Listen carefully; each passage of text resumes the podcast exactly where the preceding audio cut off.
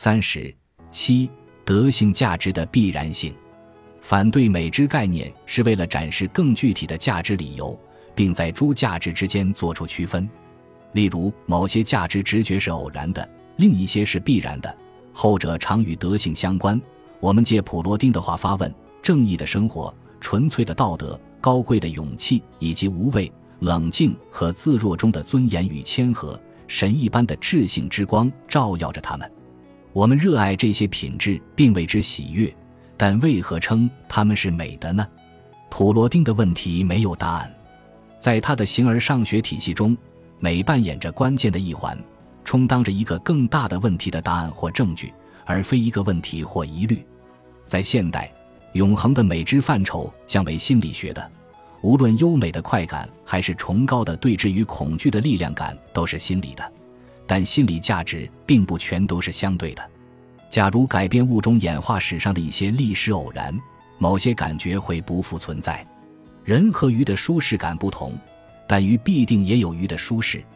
舒适这个抽象词汇，就像幸福一样。无法描述具体的状态。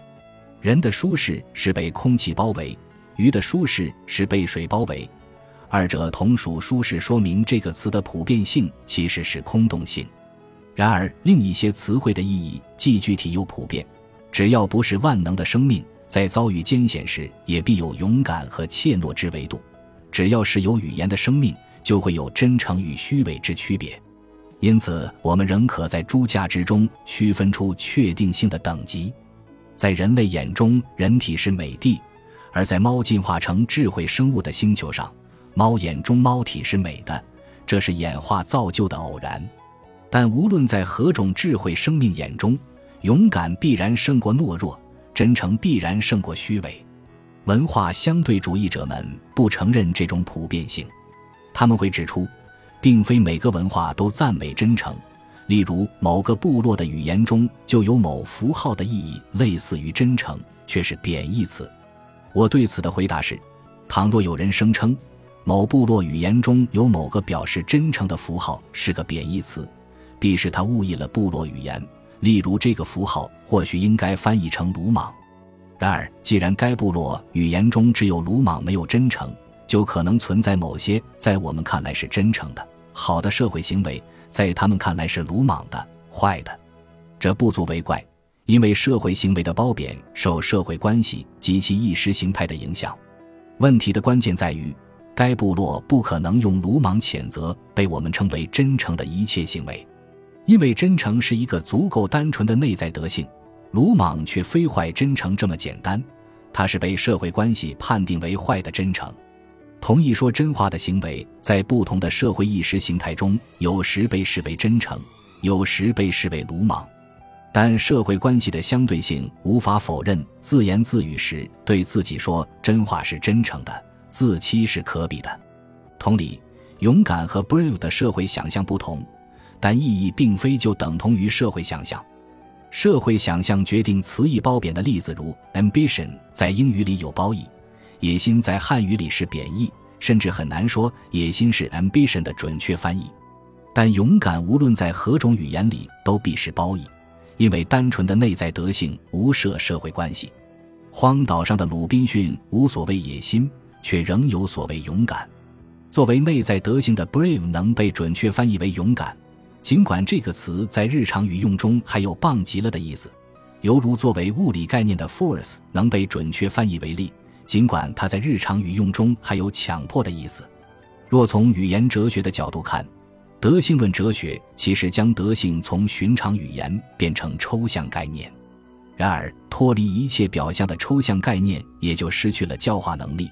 而艺术的奇迹在于，今人竟能通过想象古代豪侠的勇武，获得直面真相、并除自欺的勇气。勇气是抽象的，勇武只是它的诸表象之一。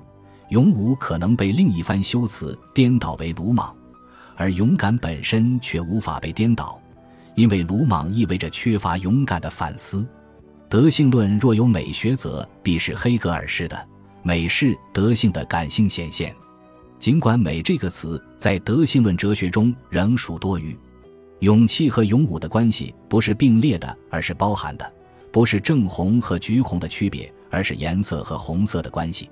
然而，在生活的每方面都勇敢的完人并不存在，人们对勇敢的具体想象亦不同。况且，历史的变迁会不断拓宽并丰富勇敢的诸表象。